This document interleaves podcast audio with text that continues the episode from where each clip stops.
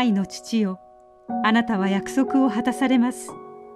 あなたが信頼に足る神であることを感謝します。デイリーブレッドから今日の励ましのメッセージです。今日の聖書の御言葉。主によって語られたことは必ず実現すると信じた人は幸いです。ルカの福音書一章45節。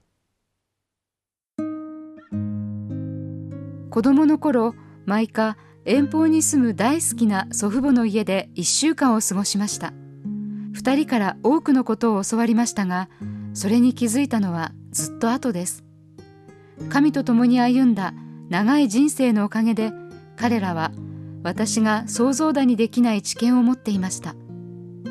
神はなんと忠実なお方かといつも言っていたので私は神は約束を守られる信頼しても大丈夫と安心するようになりました。見つかいガブリエルが訪れた時イエスの母マリアはまだ10代でした。ガブリエルの途方もない知らせに圧倒されたでしょうがその役目を信仰で引き受けました。しかし奇跡的に妊娠したという年配の親戚エリザベツを訪問した時エリザベツは60歳だったかもしれないという学者もいます。マリアはどれほど心強かったことでしょう。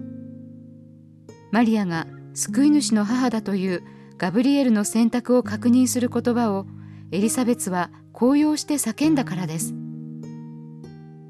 私の祖父母がそうだったように私たちも熟年となり信仰も成熟していくと神は約束を守られると学んでいきます神はエリザベツとザカリア夫婦に約束した息子を与えられました後の洗礼者ヨハネですヨハネは何百年も前に神が告げられた約束のお方、つまり人類の歴史を変えるほどのお方の到来を告げる人となったのです。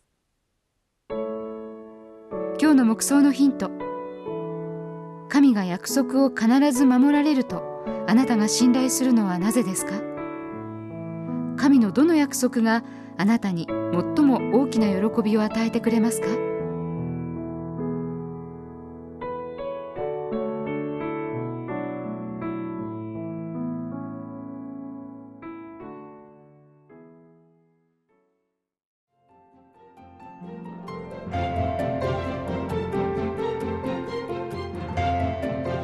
今日のお話いかがでしたか？